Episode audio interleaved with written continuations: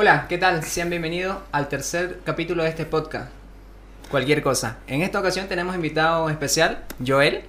Muchas gracias, eh, mi amigo, eh, por la invitación. Me parece muy grato estar en este lugar. Es algo que la verdad, primera vez que, que estoy en un podcast, puedo sincerarme. Y no soy tanto así como que de hablar, pero sí, sí soy como medio sociable, así que veamos qué, qué sale en, en, esto. Salud. Compañeros. Gracias, gracias. Y como siempre nos acompaña, pero esta vez desde este otro lado, eh, mi primo y colega aquí en este podcast, Juan Carlos Cerita. Alias MC J Rap. Ahora sí, dale. Gracias, José María. Gracias, Joel, por, la por aceptar la invitación. No, hermano, está bien. La vamos a pasar bien porque vamos a hablar de cualquier cosa, como De lo dice el cosa. nombre del podcast, ¿no? Claro. Así que, nada, también emocionado porque es la segunda vez que salgo en el podcast. Mm. Y estoy así como que. Como Con que- toda- así con ya- todas las energías. Con toda la energía y los Eso. nervios también. Ya, ya me siento famoso. Bueno, Dale. eh, Joel, acá nuestro amigo Joel, te cuento que es este músico eh, Y de la iglesia. fisiculturista parece que también es. Ah. también fisiculturista, ¿no? Sí, más o menos estamos Me- por ahí. me igual. quiere igualar, ¿no? Eh, ¿Me quiere- me está, quiere igualar? está- está como que medio, vos, nada por ahí. Viste, eh, viste, Todavía, mira. y- Mm, mm, está, Estoy, está. estoy yendo por buen camino, ¿no? Sí, digamos que sí, unos cuantos. en la música, pero. Ah, Ah, bueno. Bien dicho, bien dicho. eh, bien para O sea, recalcar aparte, eso. aparte de ser este músico, también es dueño de un gimnasio. Ah, Mm, bueno, ah, sí, se nota, eso se Ah, tipo administrador, digamos Eh. así, que me encargo de las redes sociales, manejar eh, lo- todo lo que es el tema de marketing y cosas así. El encargado en sí es mi hermano, pero Ya. sí es un negocio así de familia que nosotros Negocio tenemos. familiar. ajá. Y, y bueno, es muy particular todo como ha empezado eso del negocio del gimnasio, porque en realidad eh, nosotros tenemos un gimnasio, ¿no? Ya. Y ya va por su tercer año, si no me equivoco, el gimnasio. Vamos a cumplir tres, no, perdón, ya cumplimos tres, cuatro años. Cuatro años. disculpas, cuatro años. Y al principio el negocio no estaba planeado como para que sea un gimnasio, sino que era más eh, como querían hacerlo un café internet. El gimnasio está en mi casa. En la casa que nosotros tenemos, y querían hacerlo un café internet y ahí que vengan los muchachitos a jugar, porque en esa época todavía no pegaba tanto eh, el tema de TikTok ni nada de eso. O sea, las redes sociales estaban avanzando así como que bien, pero no era como que el fuerte donde las personas se paraban en celulares. Más eran los Claro. internets los que estaban Los llenos. internet para los Ajá. juegos. Eso mismo, donde había Vice City, Los donde había plays. eso, los plays y todas esas cosas. Y el negocio en sí era colocar máquinas, así para máquinas de internet, computadora. Y no sé, de la nada, a mi hermano y a mí se nos ocurrió decirlo así, deschavetadamente a mi padre, eh, ¿y por qué no colocamos un gimnasio? Y, aceptó, como así de la nada, digamos. Y ya con el proceso fuimos aprendiendo a administrar todo eso, porque iniciamos así desde cero, nosotros no sabíamos nada, todo, todo el tema de gimnasio y todo eso. Ya después con el tiempo nos fuimos capacitando y toda esa área. ¿Comenzaron con cuántas máquinas Uh? ¿Cómo comenzamos? En realidad nos hicimos un poco estafar en esa parte. Eh, resulta que cuando compramos nosotros las máquinas, y como consejo para las personas que están queriendo adquirir, si es que alguna vez van, siempre eh, para comenzar yo creo que es mejor buscar algo que está como que en venta, o sea, que están revendiendo algo, porque en lo general cuando es nuevo eh, y tú no sabes nada del mercado, Es muy elevado. eh, aparte de eso que también te la chantan, o sea, hay gente aprovechada que como vos no sabes y eres un ignorante en ese tema, De la charla. te la charla. Bien dicho, no hay más. Y había un señor, nunca me voy a olvidar, el señor se llama Don Juan, y era todo un Don Juan. ¿Don Juan? un Don Juan, Ah, bueno. ese Don Juan. Don Juan Carlos. Don Juan Carlos, no, no por algo se llaman Juan. Ah, bueno. Y ese señor Don Juan nos habló muy bien de todo el tema de las máquinas y eso, de los del gimnasio. Su oficina creo que era allá por, no sé, por Santa Cruz, por una zona del centro. Y le hablaron bien a mi padre, le hablaron bien a mi hermano como para que compremos las máquinas. Y fuimos allá para hacer el negocio y al final cerramos el trato. Ya pasa unos tres meses más o menos que él nos hace todas las máquinas, que fueron, creo que algo de 15 máquinas, algo por ahí, si no me equivoco. Y ya cuando terminamos, termina de hacer todas las máquinas, lo traemos al gimnasio.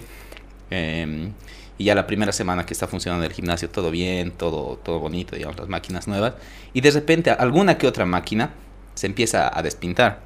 Mm, Eh, digamos que es este color, digamos, un negro, ¿no? Y empieza como que a verse pequeños rasgos de aquí de rojo. Y, O sea, y el era- fierro, el fierro no es rojo, digamos, Claro. ¿no? Es el fierro cuando es pintadito es como que color, Metal, color fierro, digamos. Metal. color fierro, color metal, o sea, se nota clarito. Y ya se empezó a despintar y empezó a salir el rojo del- de las máquinas. Y nos pasó con una, dos y al final resulta que todos esos equipos eran recomprados del señor y que nos enganchó a nosotros. Solo lo pintó Lo pintó y, y, se lo dio como y nos los dio como nuevo. Y en realidad no eran nuevos, ¿no? Eran como que revendidos, algo por ahí. Re, re, re. vendido. Re, re, revendidos. Y lo peor no fue eso, sino que nosotros adquirimos algo de unas cinco bicicletas esas para hacer ejercicio, ¿no? Ya. Y esas bicicletas nos vendió algo, si no me equivoco, algo de 2.500 bolivianos o 3.000 bolivianos cada bicicleta. Y ya nosotros le dijimos que sí. Y esas bicicletas cada semana que pasaba se, ar- se arruinaban, se arruinaban y se arruinaban y cada vez vendían y decía otra vez la bicicleta y se arruinó, se arruinó la bicicleta, se arruinó. Y para nosotros era una vergüenza ir cada rato, ir cambiando cadena, ir cambiando los pedales.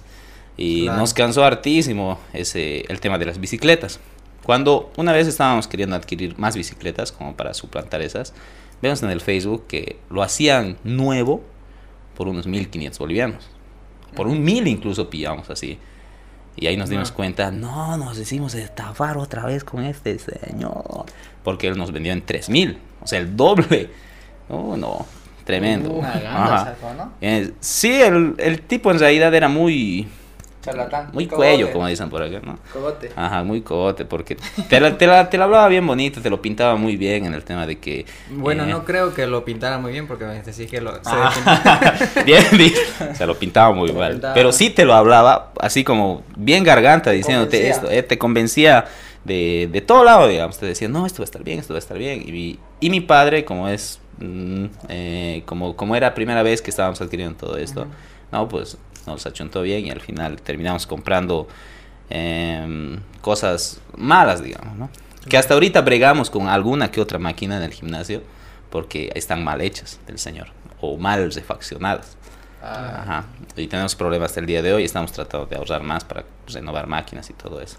Pero yo creo que es buen buen consejo para las personas, o yo creo para todos en general, de que siempre Informarse mejor, ¿no? informarse mejor. Siempre en el momento que uno quiere entrarse a un mercado nuevo, eh, Averiguar. averiguar información, este, no sé, eh, ver qué otras alternativas hay y no solo cerrarse en la primera opción que les dan. Claro, claro. Ujú.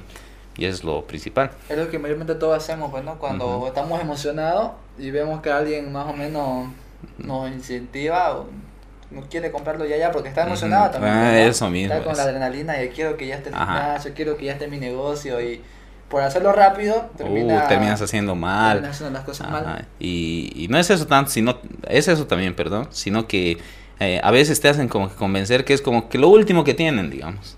Y Claro. vos, vos eres como que, si no lo adquiero, La, la típica esa de que No. Eh, El- ya son las últimas la que me esa quedan, misma, o y, algo así, ¿no? y atrás de él tiene una cajinga llena de Llenita. todo. Sí. lo- y- Es una buena estrategia de venta. sí, es una estrategia de venta. No la sé si será buena porque conmigo no me ha funcionado esa, lo que dicen es la última, mm, sí, ya conozco esa que es la Ah, última ah, y ya te- tienes hartísima. Y, y hablando un poco de la gente que te convence, pasa mucho en Santa Cruz. O sea, me acuerdo que un tiempo este, comprábamos. A mi hermana cada vez le robaban sus celulares. Mm. Era como cada semana prácticamente le robaban o lo perdía. Era ley de vida. Era sí o sí. Al mes tenía que, tenía que no Y- puedes. Y cada vez íbamos a comprar a los pozos, qué sé yo, ¿no? Eh? Mm. Y a veces se nos aparecía, una vez se nos apareció uno por el abasto. Dijo, este celular me lo, me lo acabo este, de encontrar y no sé qué más, no sé qué cuánto. Y supuestamente era un Samsung S4, creo. Cuando estaban los En ese S4. entonces. Ajá, en el Mm. 2015 creo que. Ya. Y era pues, el S4 era pues lo máximo. En ese entonces. Ajá, ahora pues. Porque ahora hay el S, S20 Ultra S40 Max. Supremo, no sé qué Sí, cosa. ¿eh? Y te la charlaban y, o sea, era como que te convencen. Es como que en cierta parte uno se siente como obligado a comprar. Es- y no sé si les ha pasado a ustedes, en la, aquí en la terminal de, de Santa Cruz, mm, si es que no conocen algunos, eh, están los, los vendedores de pasaje. Uno, Ah, que creo sí, que son sí. eso, otro que son los vendedores de perfume. que por ahí siempre rondan por, por más o menos por la terminal. Ajá. Y ellos vienen y así como nada, como, como si nada, ¿no? Vienen y te dicen, este, ¿cómo está amigo? Buenas tardes, este, ¿será que le puedo ofrecer una muestrita? Y, y, tú y la te quedas como que, mm, ya, digamos. Y después de darte la muestrita te están mostrando el producto. Te ofrezco esta oferta, esto, esto, esto. Sí, ya está. Y te van llenando, ajá, y te van llenando. Y al final, o sea, te sientes tan incómodo Que como que, terminas comprando, no tanto porque quieres el producto, sino, por la porque obligación. por la obligación o por querer deshacerte de ellos. Así es como Tal que, cual. pucha, ¿no? Sí. Y Ya déjame en No. paz, nomás. Y 100 hace, digamos. hace poco me pasó en, en la feria con cepillos de dientes. Yo, ni siquiera fui a- yo estaba buscando este, Pero yo creo, ropa. yo creo que te hace falta, ¿no? Ah. Por ahí, ¿no? Ya. Yo, yo estaba buscando ropa y pasa un venezolano. Ya. Y así, amigo, por favor, ayúdame, mire este cepillo, este, no sé cuánto, creo que me dijo, este, tres pesos, no sé. Y luego me, me dio otro, y este es tan, tan, y este tan, tan, tan, tan, y luego, ya por último, lo voy a llevar y yo ahí como que, ahí como que, pero, y luego cuánto es, 40, y yo como, ahí, pero, No. pero amigo, por favor, no sé, terminé comprando. ¿Tú terminaste comprando? Terminé comprando, era, era, era tan insoportable el, eh, la situación que lo terminé comprando. Mm. Así ¿En como, como- serio? así como, y aparte estaba lloviendo. y me agarró y yo ¿Quién, como- quién como compra que- cepillo en como plena que lluvia? Me no, pilló. me pilló en, en, en jaque. Mm. Y yo ahí como que lloviendo para allá y no podía irme y ya, pues, amiga, así, son pues charlatanes. Y ahí Mm. como que ya, ok, ya. Ya está, ya una vez al año ya le va a servir el dinero, bueno, ya. Y Y lo- ¿A cuánto que- habrá tumbado de la misma manera? Ay, no. Tampoco es que, o sea, tampoco era tanto, bueno, sí era harto, pero, o sea... Por un cepillo, sí, yo pienso Sí. que sí, 40 bolivianos. Pero también y luego pensé igual y es venezolano, Y por lo menos- no está viviendo bien, qué sé yo, también un poco de empatía sí tuve, pero, o sea, un poco de empatía sí tuve, pero, o sea, me molestó que un poco también que te tumben de esa manera, ¿sabes? Como te sentís obligado a comprar este producto y no te hace falta o no lo querés. Mm, ¿No? Yo, yo creo que sí está bien el tema de tener empatía y todo eso con, con aquellas personas, ¿no? Sí. Pero hay muchas veces que Se aprovechan. que se aprovechan de Sí, esa situación. Ah, hablando de ese tema, yéndonos un poquito así de, de la empatía y todo eso. Allá en Sucre, yo soy de la ciudad de Sucre, La capital. eh, la capital, Saludos Arapanza para la de corazón. No, todos piensan que la capital es La Paz, no gente, la No. capital es Sucre. Por favor, correcciones. y, y la cosa es que allá en la plaza principal, aunque yo creo que aquí igual pasa, ¿no? En, en la plaza principal, no voy mucho a la plaza aquí, pero en Sucre, como es una ciudad muy pequeña, eh, casi siempre, todo, todo- en todo lugar, a todo lugar, perdón, puedes ir caminando así. Llegan, llegas caminando hasta el extremo, de tal lugar a tal lugar. Y en la plaza principal siempre se reúnen los, las personas que, que piden así dinero. ¿no? Ajá. Están los, eh, que me da una pena ver, eh, los niñitos Ay, que no. están ahí pintando en el suelo, haciendo, eh, qué sé yo, figuras de, o dibujos de, de una caricatura o, algo, algún arte con tiza y todo eso. Y, y pasa, pasas por ahí y siempre están como que pidiéndote, pidiéndote, pidiéndote. Y me pasó una vez eh, que, que, estaba, que, estaba, que estábamos yendo a cenar eh, por la plaza principal con, con una amiga. Y ellos pueden entrar eh, a los restaurantes a, a pedirte, ¿no? Y bueno, yo creo que no hay tampoco ningún problema en ese tipo de sentido. No sé tal vez qué pensarán ustedes, pero el problema es en cuando, cuando real- realmente tú no tienes. Y yo estaba pasando por una situación complicada. Había ahorrado un poco de dinero para disfrutar un poquito de comida buena, Ujú. digamos así, o un poquito de comida elegante Claro. para mí. Pero por mi pinta, por cómo me vestía, tal vez parecía que tuviera más dinero y toda esa cosa. Y nos sentamos ahí con mi amiga y estábamos comiendo, si no me equivoco, eran unos 12 heladitos que nos pedimos. Y pasa una, ah, una chica, una niñita, con un niñito vendiendo sus dulces. Y viene a nosotros y nos dice, ¿será que nos puede comprar, por favor, solo un dulcecito a dos bolivianos? Y yo la verdad no tenía, no tenía de dónde sacar y la verdad también quería un poco ayudarles, pero no tenía de dónde darles. Y mi billetera estaba ya pues en las últimas. Claro. Y- Claro. e incluso yo ese día me acuerdo que te- tenía que volver sí o sí a pie a mi casa porque lo gasté todo en esos benditos helados, porque no cuestan cinco pesos, digamos, ¿no? Y ya cuando yo le digo a la niña, perdón mamita, no tengo, en serio no tengo. Y siguió insistiendo. Decían, ya pues, por favor, por favor, por favor. Y vos, tú te quedas así con la cara de, no puedes, no puedes seguir comiendo Porque porque, te sientes incómodo comer frente a ella. Claro. Eh, y peor, no, no puedes tampoco convencerles porque a veces se colocan un poquito tercos en ese tema y te siguen insistiendo.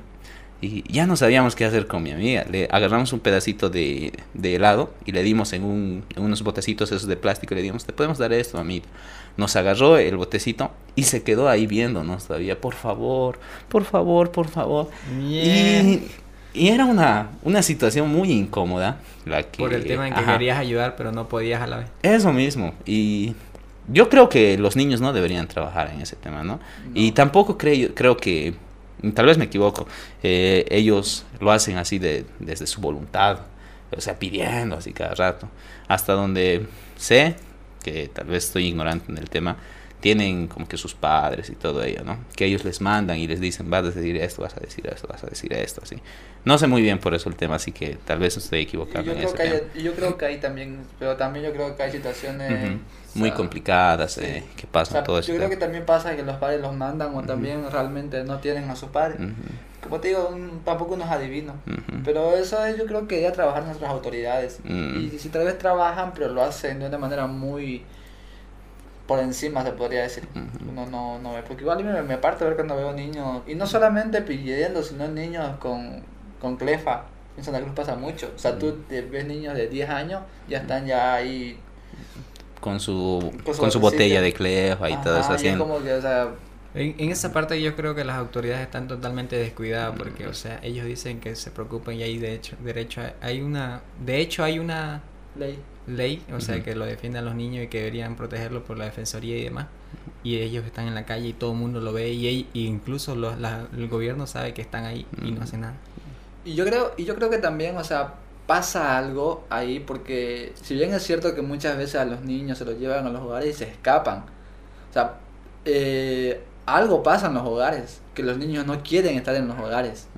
Sí, eso. Algo, algo tiene que pasar para que los niños no, y no solamente los niños, sino personas de situación de calle, personas que tienen un poco mal de la cabeza, que sé yo, no sé qué, de la calle, eh, también se escapan de los reformatorios. Algo tiene que pasar para que no quieran estar ahí, tiene que ser más amigable. O como desconozco el tema totalmente, hablo desde mi ignorancia, desde fuera, pero yo pienso que algo tiene que ir mal para que ellos no No quieran, estar, estar ahí. ahí. Justo tengo una amiga que hace poco estaba haciendo un vol- voluntariado en un, en un hogar, así los Oceans Day.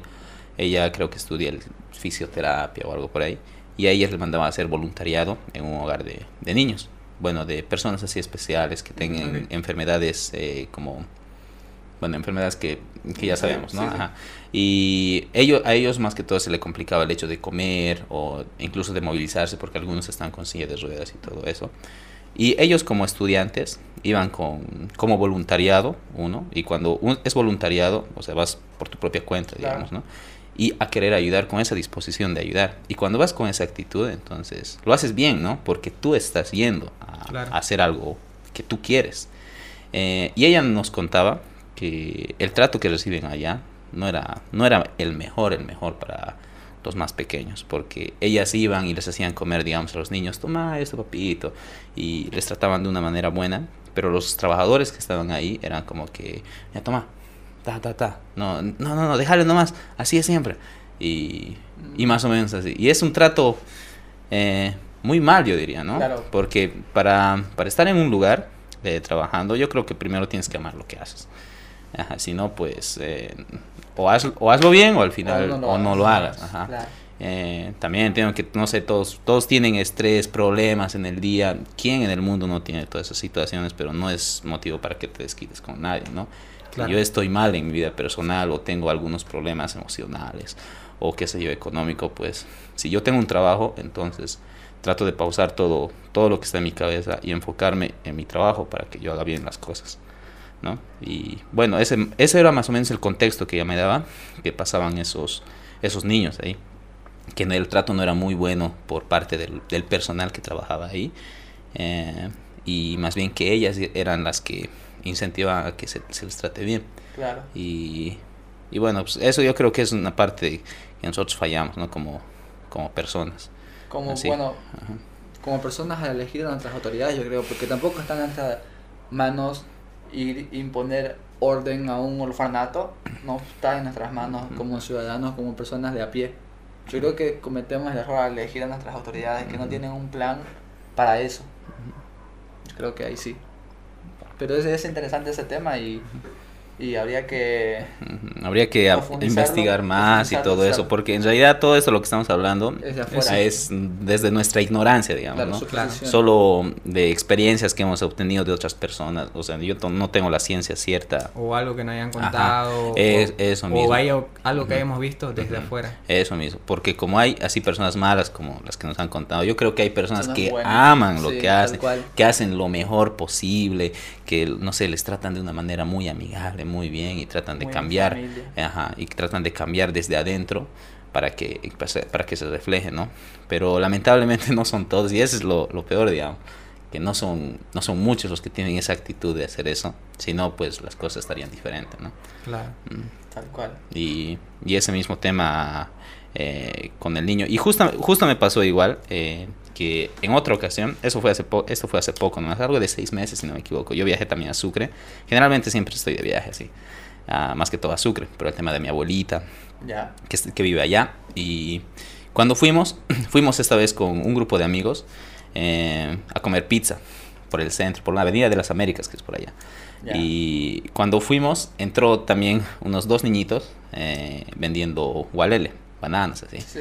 Y nosotros ahí estábamos comiendo pizza feliz. Y ellos también se nos paran ahí en, un lado y en el otro.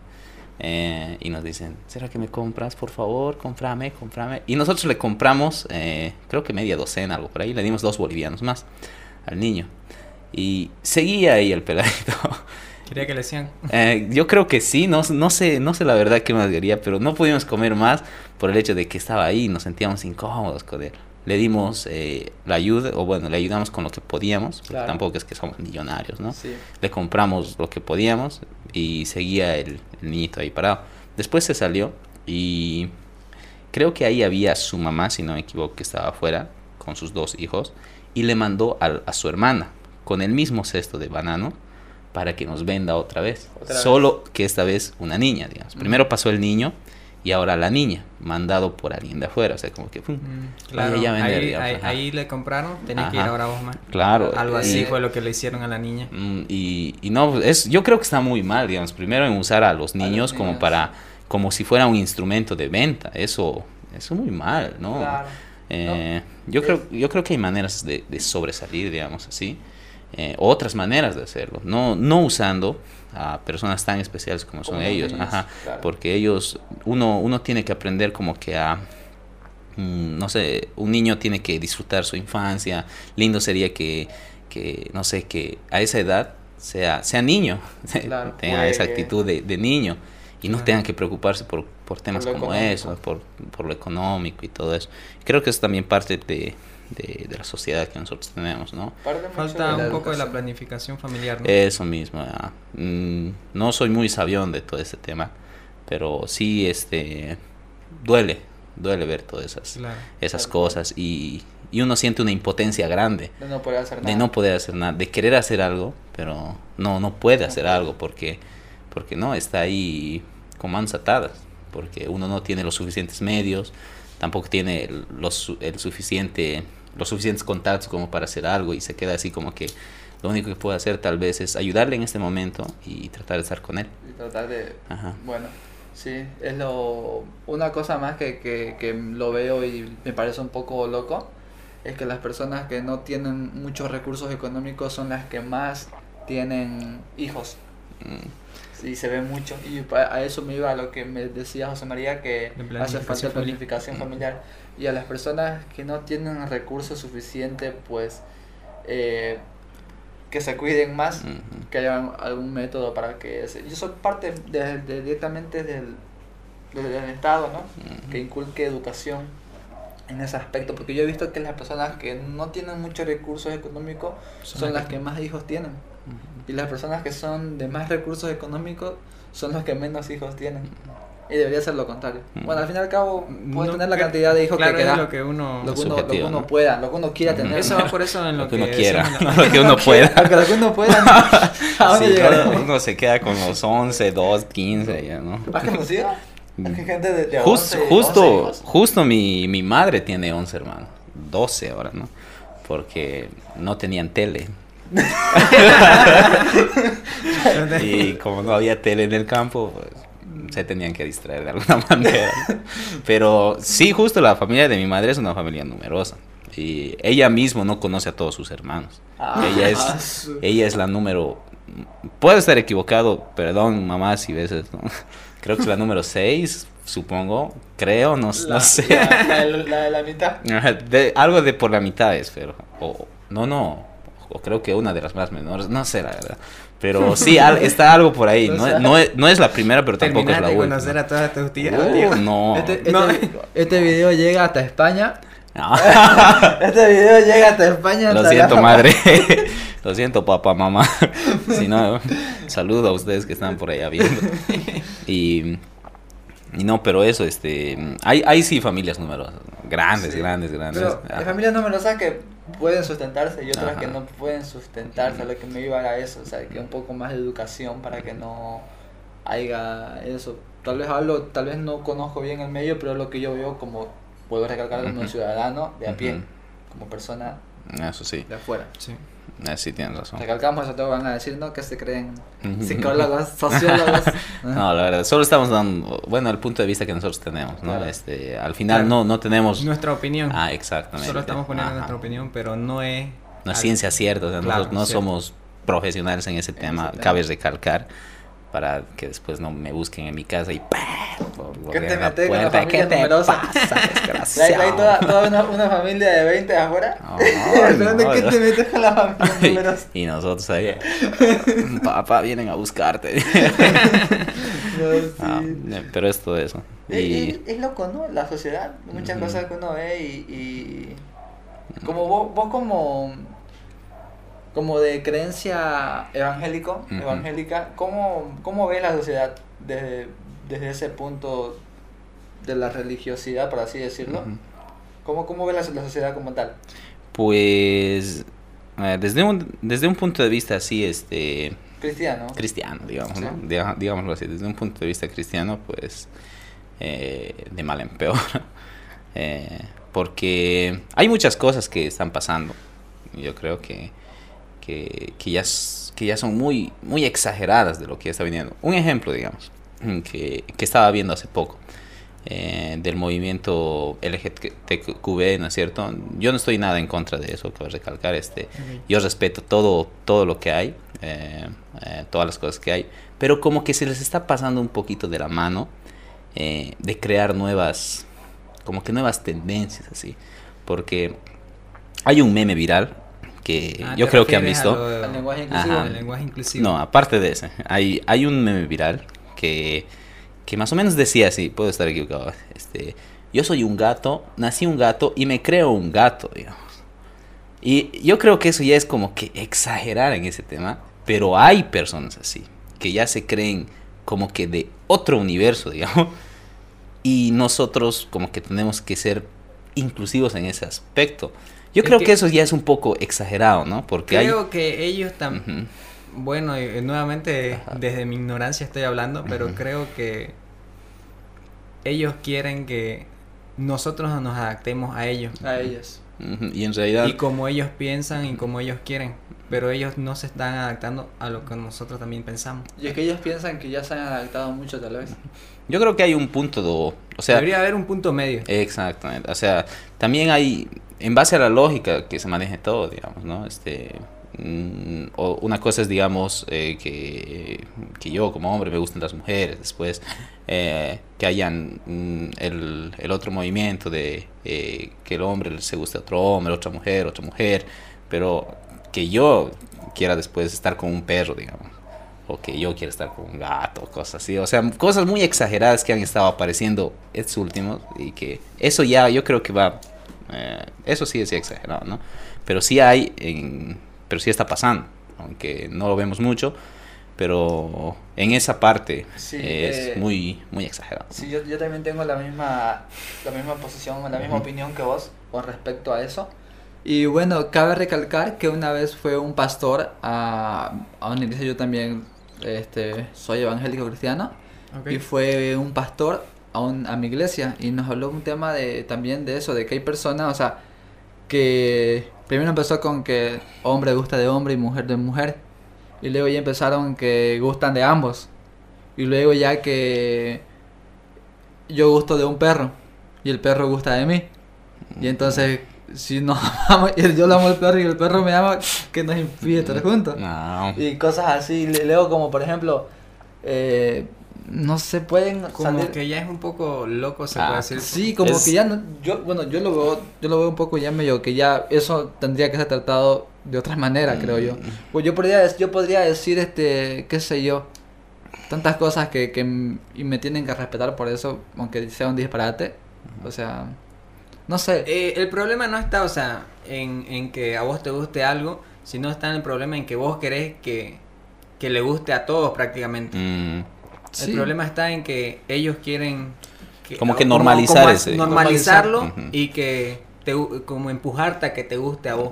y que Claro. tú- Y que vos te adaptes y a si, lo que y si ellos- no te gusta eso, sos un homofóbico Ajá. Sí, y, y demandado y censurado y lo que quieras. como el tema que, o sea, ah, ¿cómo era? De, de que querían casarse y que querían y demás, y que querían que se inculque igual en los colegios. No sé si escucharon ustedes. Ah, sí, sí. Hace un tiempo se escuchó muy fuerte en Bolivia, igual que querían inculcar eso en, el en los colegios. y. Inculcar el qué. El, El movi- pensamiento, ¿no? el El pensamiento. pensamiento. pensamiento LGT. Es que eso ya, ya sería como educar a, a los niños a que, A a que eso pa, a- claro. Sí. Y el modelo, el modelo familiar, al menos el modelo que yo conozco, el modelo que está en la Biblia por miles y miles y miles de años, sea, no es ese. O sea, no hace falta ser un genio para da- darse cuenta que las personas estamos formadas de hombre y mujer. ¿No ves? O sea, no hay otra, Claro. no hay, no hay, no hay algo intermedio, es hombre y mujer. Así fue. Ponerle, si no sos cristiano, si no sos evangélico, si no. Ponerle de científicamente. Científicamente no podés, No puedes tener hijos entre hombre hombre o entre Mm, claro, mujer mujer. a menos que sea por algo externo, científico, pero el, eh, Pero naturalmente naturalmente no. no. se puede. O sea, y por algo es así la cosa. Bueno, Claro. es lo que pienso. Sí. Desde mi punto obviamente digo, ahora igual y bueno. Sí, en ese momento este, mucha gente pensó que solo lo que iban a hacer era confundirlo a los niños, porque ellos son fácilmente de influenciar. Y prácticamente lo, lo llevarías a eso. Y no es la cosa, o sea, si en realidad tienen esa inclinación, o sea, hay que saber respetarlo, pero yo creo que en una cierta edad ellos de recién van a decir eso. Pero si lo inculcas de niño, ellos lo van a normalizar. Normalizar. Ese es el problema. Y de hecho estaba yo escuchando hace unos días un podcast, no recuerdo si muy bien de quién, eh, hablaban sobre una ley que había en Rusia, donde no podían, o sea, no prohibían que, el- que estén entre hombre, hombre, mujer, mujer, pero no podían exhibirse frente a un niño. Y en esa parte, o sea, yo, yo lo veía bien. O sea, podían andar juntos y todo, pero no podías ni, ni besarte ni estar así agarrado de la mano frente a un niño. Pero, o sea, si estaban puros adultos, podías hacerlo tranquilamente. Claro. Pero, a ver, y acá tal vez me contradiga un poco, ¿no? O sea, entiendo, entiendo esa ley, todo lo que quieras, y obviamente yo dije mi punto de vista anteriormente, pero también, si estás dando la oportunidad, si ya estás aceptando eso en tu país, lo estás aceptando, igual no es un poco discriminatorio hacia esas personas. ¿En qué sentido? O sea, si, o sea, yo con mi pareja puedo estar besándome con donde yo quiera, como yo quiera y andar como yo quiera. Ok. Pero esas dos personas que son este de esa inclinación, es que lo que ellos tratan de darle es una Pero- cierta libertad, pero no, no todo, todo, digamos. o sea, lo- Ujú. Yo creo que yo creo que in- incluso en las parejas normales, ¿no? Hombre, hombre claro, mujer, este ser- es ser- es eh, es un poco ¿cómo se di- se diría esta palabra? Este irrespetuoso eh, estar frente a un niño agarrándose Claro, a claro. picos También, o o sea, manos, por- por no eso- sé qué sé yo cualquier por eso cosa, digo, debería ser igual para todos. Porque me ha tocado ver casos. mm, Tenía un amigo en el gimnasio que tenía su primera corteja. Eh, ustedes saben, el primer amor y todo eso, ¿no? Ok. Uno es feliz, que besito por aquí, besito por allá. Y bueno, yo no tengo ninguna contra de todo eso, ya que se, que se quieran. pero llegaba al gimnasio y cuando uno está en pareja, yo creo que por respeto a los demás, pues tampoco tiene que, no sé, hacer sus maravillas de de, de cosas ahí enfrente de todos. Exageradamente. o sea, ya está bien que agarres Que vengas y le digas, ajá, hola mi amor, ¿cómo estás? Qué lindo verte, o un besito, o un abrazo así, cariñoso y, estético, digamos, así, llamémoslo así. Pero tampoco... Pero ellos venían y era como, ¿cómo estás? Y... no, o sea, eso sí, full incómodo. Pares, y, y, y nosotros estábamos todos nuestros amigos ahí alrededor y éramos como que viendo así de reojo y, no manches, ¿qué está haciendo este chaval? Y, y no le podíamos decir nada porque nos sentíamos incómodos igual a decirle, ¿no? Y era como que, ay, che, ¿por qué cada rato? Y terminaban de hacer una, una sesión, digamos, ¿no? Están haciendo bíceps y ahí están alzando y la chica termina de hacer pierna y se acercan otra vez y otra vez.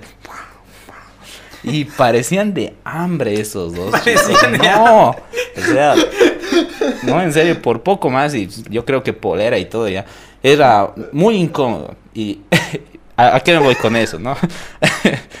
es, gracioso, pero es muy incómodo ver eso. Y si para nosotros que somos ya adultos, es incómodo ver esas escenas.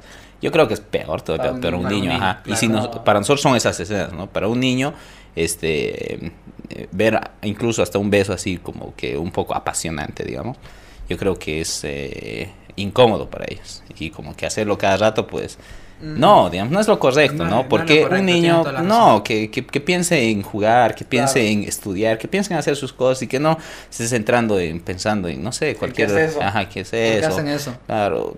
bueno, en sí que sepan qué es, como, que, o por qué hacen y todo eso, pero que no sea su centro, digamos, como que, pucha, que está, y, todo, toda esa cosa. Yo creo que más o menos me dejo entender, ¿no? Sí, sí. ese, ese tema, digamos. Y... Y, y, no, pues así me pasó en esa, en esa ocasión. Al final terminaron, pero... los apasionados. los apasionados. Ya, ya tenemos títulos. Ya tenemos Los apasionados. Los apasionados. siempre pasa. Creo que toda pareja siempre está hecho para terminar. Lamentablemente. Lamentablemente. Y no, así fue su historia de ellos, ¿no? Eh, aunque es una historia larga, pero la cosa es que terminaron. muy bien. muy resumido. Eh, pero bueno, por esa parte yo creo que estamos de acuerdo, ¿no? Que, que, que no debería ser así también. Yo creo que uno, o sea, no hace falta ser inteligente para darse cuenta que... Hay cosas que no se deben hacer delante de un niño. No se falta ser intelectual para darse cuenta de ciertas cosas, creo yo. Sí. Bueno, en esa parte nos pusimos de acuerdo, creo, ¿no? Sí, yo, Creo, yo creo, que sí. Y, o sea, y ya leímos punto medio para que tampoco nos, nos tiren de homofóbicos. Y hablando, hablando de, de, de, de estos temas así un poco medio medio así medio quisquilloso. Claro. Que acá en Bolivia todavía este tema es un tabú hablar de, de LGBT y todo eso. No es tan popular quizás como en Argentina o países más desarrollados, o con más población. Pero para nosotros es así, pero así, ¿qué opinas del lenguaje inclusivo? Que ha estado de moda en, estos, en estos días, ¿no? En estos meses. Com compañere, compañere, compañere. Escúchame, compañere. Te veis decir. Te veis. Te Mira, yo, yo creo, mira, vi muchos, eh, aparte de memes, ¿no? Porque le, le, hicieron muchos bebés. Y yo creo que gran mayoría, tal vez, de, de las personas que nos ven comparten esta idea. Eh, de que no es necesario cambiar el dialecto que nosotros tenemos como para para hacer ese, ese, ese inclusivismo, digamos así. Y no es tachar de homofóbicos y nada de eso. O sea, siempre yo creo que todo está bajo el margen del respeto. Pero por algo tenemos el lenguaje que nosotros tenemos. Eh, los pronombres que nosotros usamos, tampoco soy experto en lenguaje, pero sí vi mucho contenido respecto a eso, eh, que, que desmeritaban o que Em, que no hacían ver que es correcto usar ese lenguaje. Porque, hay, porque hay pronombres incluso que, o verbos o simples palabras que nosotros no podemos cambiar de, de, sexo, digamos, esa palabra. cambiaría todo. Cambiaría todo. es, es como reestructurar el, lenguaje que nosotros tenemos y, y no, digamos, no es necesario hacerlo eso, por una mayoría. Y eso que no es tema discriminatorio. Um, es tema yo, de lenguaje. es, es tema de lenguaje, o sea, el, la discriminación, yo creo que parte más que todo de acá. O sea, de, yo cómo estoy tratando a la otra persona. Si yo lo estoy tratando desde aquí, desde mi interior, de una manera mm, muy, muy violenta o, o quiero ser este, grosero y todo eso. Entonces, lo voy a hacer en todo aspecto, no solo en el lenguaje. Claro. Eh, y, pero que yo tenga una buena intención con otra persona, que yo quiera tratarle bien, pues eh, es muy irrelevante decirle tal vez una, una palabrita, digamos. Claro, pero a ver, también este algo que vi, que escuché, es que por Mm. ejemplo si quiere que le digas como tal, igual y no te hace mal decirle como tal, si le hace daño. Pasa que, mira, no, no, no, no entiendo muy bien, o perdón, no sé muy bien el contexto de todo el video No, porque... pero no, no lo del video Ajá. en tal, hablo de en general. No me estoy enfocando en el video, el video es algo. Mira, a, a mí más o menos lo que me pasa es esto. ¿no? No sé si todos son así, pero yo cuando estoy acostumbrado a hablar de una manera, pues es mi, mi manera de hablar siempre. Sí. Y puede ser que, digamos que adoptamos esa lengua, que Bolivia, el mundo dice, ya, seamos compañeros y todo eso. El aplicarlo a todas las personas va a ser como que reformatear el lenguaje que nosotros tenemos. Claro, igual y, y- igual y yo, yo no quiero que me llames compañero. Ajá. Quiero que me llames compañero normal. O compañuru. No, eh, o sea, mañana, Ya, pero- mañana voy a querer que me llames compañeri. Compañero. Ah, compañero. Pero el tema es, mira, en el momento que digamos que reestructuramos, hagamos una, eh, una fantasía, reestructuramos, reestructuramos el lenguaje y cambian todos, todos los verbos, adverbios y todo lo que tiene que ser. Y las personas ya están acostumbrados a hablar de una manera. Y siempre se les va a chipar, o por lo menos a mí me pasa, que no te voy a decir de esa manera, porque Claro. por error, digamos. Y por ese error mío, no, yo creo que no tiene que ser un alarmante, porque es un error mío, digamos. y No es, no es mi actitud la que te ha, eh, la que te ha dicho a ti, sino que ha sido un error de lenguaje, simplemente. ajá. es que- Claro, pues no, es, no ha sido que la intención ha sido, pucha, le voy a discriminar diciéndole esto, Claro. sino que me he equivocado y, y punto, digamos, ¿no? Por eso, yo, Y- yo parto mucho de esta idea de que eh, la discriminación es acá, digamos, cuando, cuando uno tiene ese, Esa, ese mal. ese mal desde Y- adentro, no tanto el, el- el cómo, cómo tal vez te diga compañero, más que todo hablando en ese tema, ¿no? Volviendo a lo del video, en el tono el que lo, el que lo hice, el chico que hice, no, no lo hice ni siquiera así como discriminatorio. o sea, Eso como mismo. Incluso e incluso se le- disculpa. Se disculpó y le dijo. Ujú, Y ella largó en llanto, si no me equivoco, ¿no? Pero, a ver, este, un, un, un poco, o sea, yo a lo que decía, estudiar estructurar el lenguaje, lo que estabas diciendo también, para aportar un poco. Igual y en cada lugar, hablando de Bolivia, estoy seguro que en otros países igual, tenemos jergas. Ujú. O sea, tenemos formas de hablar. No hablamos el español correctamente tampoco. Ujú. Claro. Cada locación tiene su jerga. En Santa Cruz estamos acostumbrados a decir pues con la. J. O de decir este pariente. Y quizás en el occidente se hable diferente. Exacto. Eh, con Bro. un bro, Bro. o es o con más la creo que cuate. usan mucho la S cuate Ah, a los amigos cuate, acá se amigo. dice pariente mopri cosas así o sea tenemos jergas también o sea acá y estoy seguro que también diferentes países tienen su Su forma de forma de expresarse y hablar, todo eso. De ajá. y diferentes tipos y no tiene nada que ver con el español como tal porque Ujú. pues es pues con S Ujú. no es bueno, tiene pues con J Exacto. pero Claro. de sería como lo pues. decimos acá en, en Santa Cruz Mm. o sea, tenemos diferentes jergas. Pero a lo que me iba también un poco es, o sea, por ejemplo, si una persona como tal quiere que le llames como tal, tampoco te hace mal, tampoco haces mal en llamarle como tal. Por ejemplo, yo no quiero, mi, mi nombre es Juan Carlos, yo, yo no quiero que me llames Juan, quiero que me llames Carlos nomás. Y me enoja que me llames Juan. Y si te, y te lo pido, Ok, por, Juan. favor, por favor, Bien, por favor, Juan. llamame Ujú. Carlos. O sea, si te lo pido, o sea, tampoco te haría mal decirme Carlos. Si sabes que no me gusta que me digan Juan. Mm, claro. Es un ejemplo, a mí me gusta mi nombre Juan Carlos, todo bien, no pasa nada. Pero, o sea, es un ejemplo. A lo, a lo que iba era eso, si sabes que tal vez, El problema está en el que hay veces no sabes. claro, Y, ese, y eso fue lo que pasó en, en el... ese, ese, ese está el tema, o sea, el tema es también, o sea, yo te entiendo a vos, pero tam- vos también entendeme a mí. Que yo no O sea, sé cómo querés no que sé te cómo- llamen cómo o, o cómo pronuncias algunas cosas. Claro, eso también es, es el otro tema. Luego de querer imponer un lenguaje inclusivo como tal a nivel mundial, Mm. para mí es una falta de, de respeto Sí. a nuestra lengua. Mira, muy, muy, muy aparte de eso. de las o sea, y de todo eso. Mira, yo creo que eh, tal vez muchos compartimos este tema. Antes de cambiar tal vez todo el vocabulario que nosotros tenemos por, por, un, por Una una letra, digamos, ah, por una minoría, debería más bien practicarse el lenguaje que de verdad es inclusivo, por ejemplo, el lenguaje de señas, que es algo, eso yo Tal diría cual. que es, eso Oye, es muy buen- buen punto, inclusivo. Buen punto. Porque una gran parte de, de la población del mundo, este, no sé qué porcentaje, pero sí tiene ese problema que es de nacimiento, o bueno, tal vez no es de nacimiento, pero que tienen ese problema. Claro, Creo que eso sí Y sería inclusivo. Eso sí Eso es sí es inclusivo. inclusivo. Y una vez que ya seamos inclusivos en esa parte, o haya tanta, tanta fuerza como hay con este de la compañera, ¿no? que se hizo viral, si hubiera tanta fuerza, entonces tal vez ya podemos pensar en otras cosas, ¿no? Pero Podemos seguir ajá, avanzando. podemos seguir avanzando. Pero primero ser inclusivo con las personas que realmente lo necesitan, que realmente, ajá, que realmente estén, que se, que se Excluida. sienten, que se- exa- Y exactamente, que, y que no sea por una letra, sino Ujú. simplemente porque, por una, Porque no, porque no pueden. claro, es, porque no puede. por una, Porque no pueden escuchar. exactamente. O sea, o incluso a los que no pueden ver, creo que hay en Braille. en Exactamente, es que es, creo que por coche y todo eso, ¿no? Ajá, donde tocas y todo Sí. eso, ajá. Eso, es, eso yo diría que es Sí. un lenguaje, sí, un Inclusivo. ajá, Sí, porque ahí, de acuerdo completamente con vos. Y creo que ahí, ahí no hay idioma, no hay que en español se, es así y en inglés es así. O sea, yo creo que, yo no sé, también desconozco el tema, pero creo que es igual para, para todos.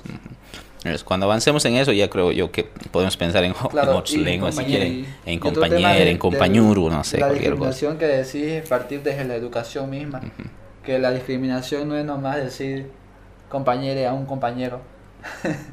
o viceversa, ¿no? O sea, yo creo que la, la discriminación parte desde la educación y primero tener un poco de empatía con otra. La empatía es algo que no tenemos.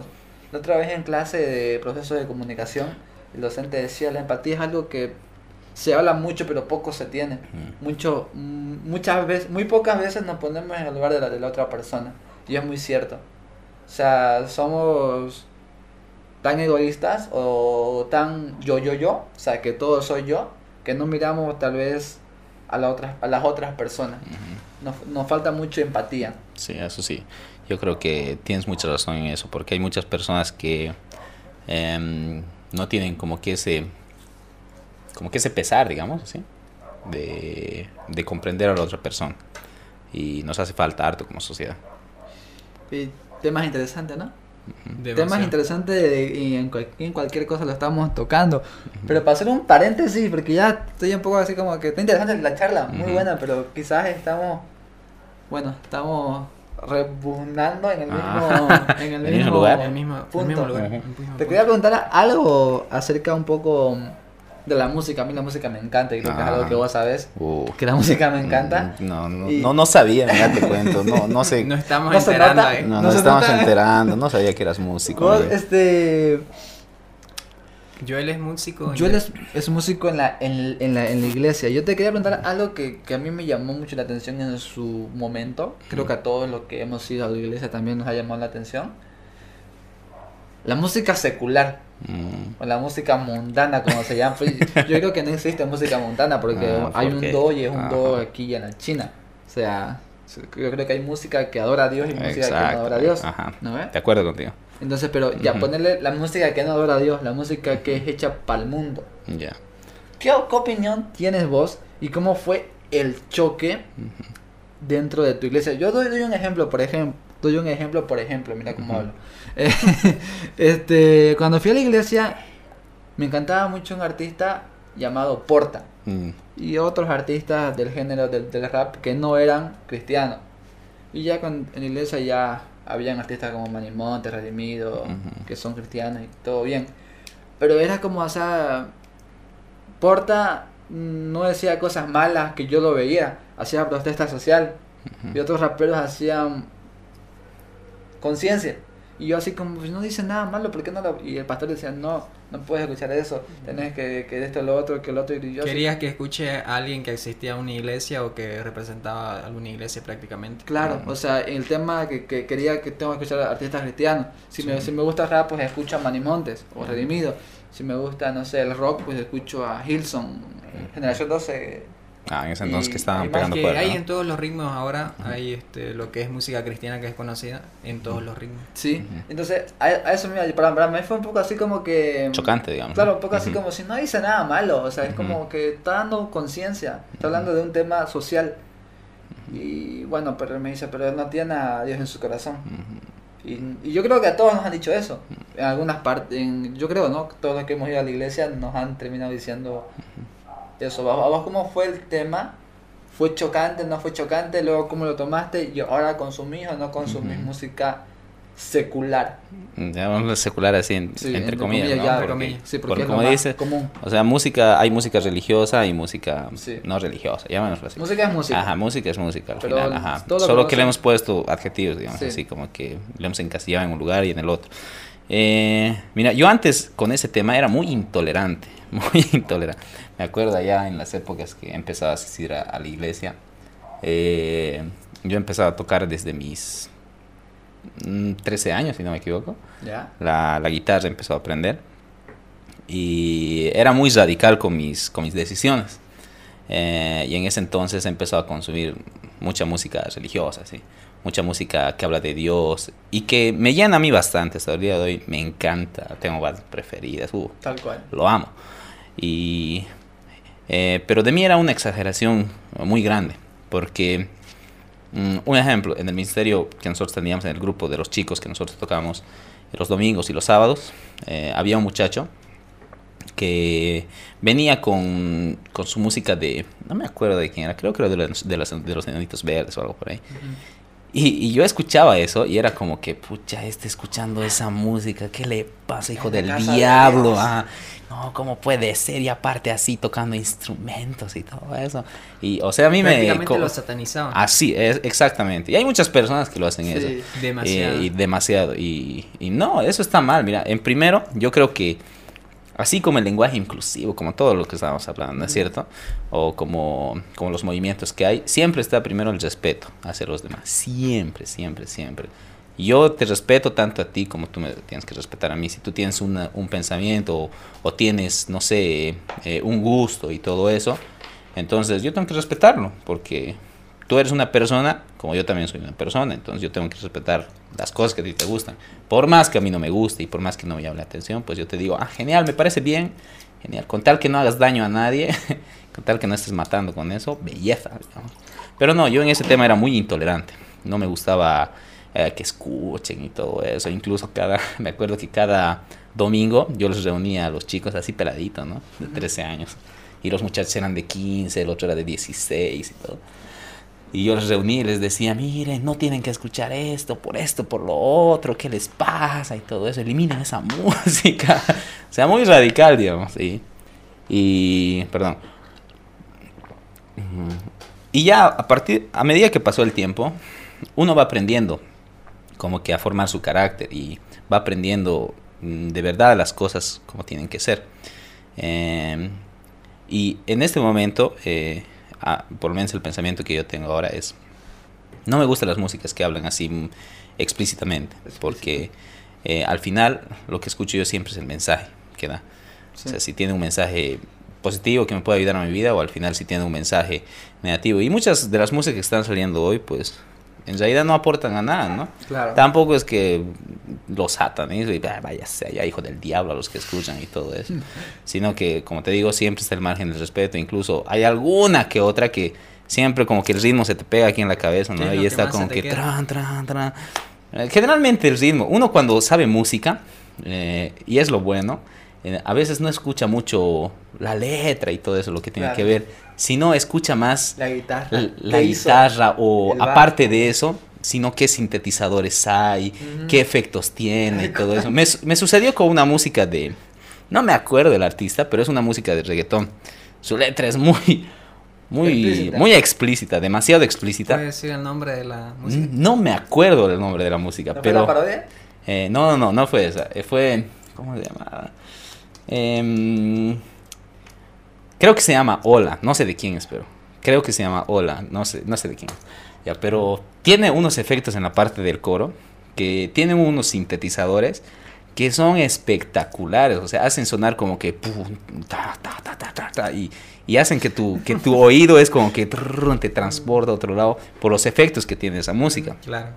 Y cuando uno tiene ese oído musical, entonces eh, yo escucho muchas veces música así, por el hecho de que quiero saber qué, qué, es, qué es lo que está usando, cómo lo está usando, o qué tal vez yo puedo usar más adelante si es que hago unos temas así, qué sé yo, digamos, y todo eso. Pero sí me he vuelto muy tolerante en respecto a eso, o sea, no, no discrimino ahora como antes. Y Y poniéndole un paréntesis un poco a, a lo que estabas diciendo, Ajá. me acuerdo de algo que dijo un líder de la iglesia y fue que los músicos hoy en día eh, no disfrutan la alabanza cuando van a otra iglesia o a una campaña. Los músicos están ahí viendo que el otro no le falle el de la guitarra, el, el- el guitarrista mirando al guitarrista, el exacto. baterista mirando al baterista, Es que el es- vocalista escuchando al vocalista para que... Ay, ah, no, se equivocó en esa nota, el hermano se equivocó en esa nota. no, no sé si, te que, ha pasado. es que en lo general es, es así. Es, es la desgracia de, de saber música. digamos. Porque más te fijas en los detallitos que está haciendo la canción que en la misma letra en sí muchas veces, como te digo. Claro. Es como que, pucha, qué, qué, qué hizo o, o qué avance. Y, y te pones, y, uh, esa bajadita me gusta. O esa partecita en la que sube la canción se siente como que así, digamos. ¿Qué, qué nota está usando? Esa parece una séptima mayor suspendida y, uh, y, y tú te pones, ah, no, lo voy a sacar esa en alguna ocasión y cosas así. O sea, te distrae bastante todo ese tema. Es muy interesante. Pero, pero en sí alabando a Dios en ese momento. Estás ahí pensando, estás pensando en, en la, en que no se equivoque el guitarrista y en, Ah. y en ver qué está haciendo. Creo, creo que es el error que comentamos. Hablando en el tema Ujú. eh, netamente cristiano, ¿no? Ajá, Creo que a algún tipo de concierto ahí. Me pasó, yo un tiempo estaba igual tocando la, la, la guitarra y otros instrumentos estaba aprendiendo a tocar y ahí como Ujú. miraba así. A ver qué hacía. Y a ver si se, si- si se equivocaba, yo le decía a mi amigo de al lado, no se equivocó. Da esa nota eh, ahí. Y como que chismeando y todo eso. sí, sí, lo noté. ¿Sabes, ¿Sabes qué es lo bueno de aprender también música? Es de que cuando tú aprendes un instrumento, sea cual sea, digamos que el básico, ¿no? Uno comienza con la guitarra, cha, cha, cha, cha, cha, cha, cha. Yo cuando aprendí a tocar guitarra, yo no tenía instrumento, pero sí tenía como que esa pasión de querer aprender.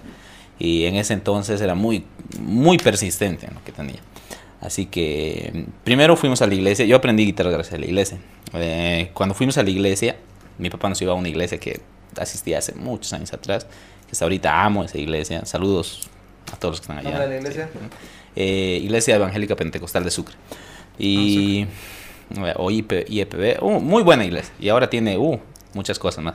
Pero en, en ese entonces eh, había un guitarrista que se llama Tito. Eh, y era un crack en la guitarra. Hacía sus adornos como... Y te lo armaba, desarmaba la guitarra así. Tú le veías y era... No, quiero aprender. Y para mí, cuando fui a la iglesia, fue la primera vez que vi un instrumento así eléctrico. Ujú. Porque Entonces- conocía la guitarra acústica y todo eso. ¿Crees que te comenzó a gustar mucho más después de haber asistido a la iglesia y haberlo escuchado? Ujú, En vivo, digamos, porque nunca había asistido a un lugar donde, donde, hayan tocaran en vivo. Exactamente, donde tocaran en vivo. Yo veía en videos porque me gustaba música, mucho la música rock de Linkin Park, de Moderato, de Panda y todo eso. Y veía que tocaban la guitarra eléctrica y todo eso, pero nunca lo había visto en vivo. Y cuando veo a este, a este amigo tocando su guitarra así, ta, ta, ta, yo me enamoré por completo de la guitarra y dije, no, yo quiero aprender. Y empecé a asistir a la iglesia por la guitarra. Es algo curioso lo que te decía, porque hay muchos grandes músicos que han empezado a tocar música gracias a la iglesia. Hay grandes, creo que incluso Justin Bieber, si no me equivoco, tiene algo que ver con la iglesia, su carrera musical. eh, Juan Luis Guerra. Mm. Y te puedo Creo que era nombrar- Lady Gaga igual, una de las que ha empezado así. Y, y hay muchos músicos, o sea, De reggaetón incluso. Ah. regga- de reggaetón incluso que, que son Que son referentes incluso Ujú. del género. eh, que igual comenzaron can- en, en la iglesia. en En coros de, de la la iglesia. De la iglesia. O sea, y es, es algo como... Bueno, hasta yo empecé a tocar el primer instrumento gracias a, la, a la iglesia. ¿Te acuerdas cuando fuimos a Canción? Oh, qué lindo lugar. Ajá, era, era un paraíso porque oh, todos estaban con, Con instrumentos. guitarra, sí, y para ti era como que todos saben lo que quiero, digamos. Y en ese entonces estábamos aprendiendo, ¿no? Ah. A tocar. Estaba, bueno, en sí ya sabía guitarra, Pero, un pero sí de- necesitaba un poquito más de conocimiento. Claro. Y en ese entonces que yo estaba aprendiendo a tocar, como les decía, este, eh, yo no tenía ningún instrumento. Ya cuando vi a la iglesia, eh, vi tocar la guitarra a este amigo que tengo y no, pues me enamoré. Ya el siguiente domingo que nosotros volvimos, eh, él me prestó su guitarra para que lo vea.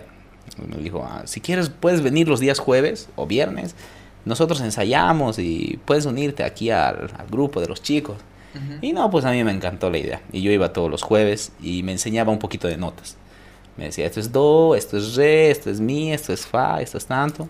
Pero yo no tenía guitarra donde practicar. Solo era los jueves y después me iba a mi casa. Y me acuerdo que había un- una madera, más o menos como que de este grosor, así, ¿no? Y yo, con el querer afán, con, con el afán de querer aprender, yo agarré una lana que tenía y lo clavé, clavo- lo clavé a la madera como que unos tres huecos así, ta, ta, ta. Y lo puse cuerdas de lana, así, sac, sac, sac. Ajá. Y me armé una guitarra, digamos, improvisa, improvisada, cosa que solo era el cuerpo, pero, o sea, la, parte del... Para saber- para, saber pisar la- bien, exactamente. ¿Qué tal con, con el fa y con el si? ¿Ah? Con el fa y con el si. Con el acorde fa y el acorde si en guitarra. Uh, no. Eso- Era- pero fue un buen No. momento como para empezar para mí.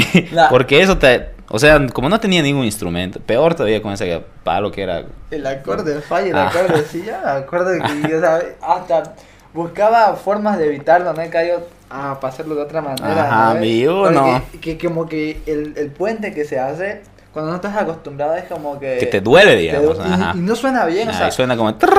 no aprieta bien. Ajá. Y suena así como. Como muteado. Ujú. ahí. Y así como que. Ajá. Y uno cuesta bastante. El, el y ¿no? el Yeltsin es un meme, creo, ¿no? No. Es un meme el el si en guitarra. No. Y ya cuando yo me alarmé ese, ese mi instrumento, digamos, improvisado, eh, mi papá me vio. Y vio que le echaba tanto interés, tanto interés. Y habrá pasado más o menos alrededor de un mes, cuando un día salimos de la iglesia y él trae un- una revista. Y me dice, toma. Y yo, ah, ¿para qué la revista? Elegiste uno, me dice. Y ahí habían guitarras eléctricas de todo, pero si yo era, no, ¿en serio? Sí, en serio. Así. Y La máscara. no sé si era la más, no sé si era la más cara. Creo que costaba algo de 500 y pico dólares en ese entonces. Ahora debe estar barato. Uf.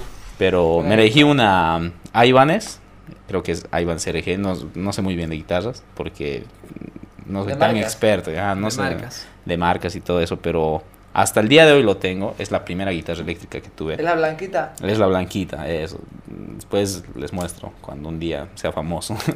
y, y no, me encantó desde ese entonces. Y ya cuando tuve la guitarra eléctrica no era practicar, practicar, practicar. ¿Y a qué me voy con esto? Sino que cuando tú aprendes un instrumento, sea cual sea, pero en este caso guitarra, los otros instrumentos ya te es un poco más sencillo dominar. Por el hecho de que ya sabes digitación. Ujú. Lo más complicado en aprender un instrumento siempre es digitación. Porque tus manos, este dedo tiene que ser independiente a este, este, este, a este, este, a este. Y lo mismo en esto, digamos.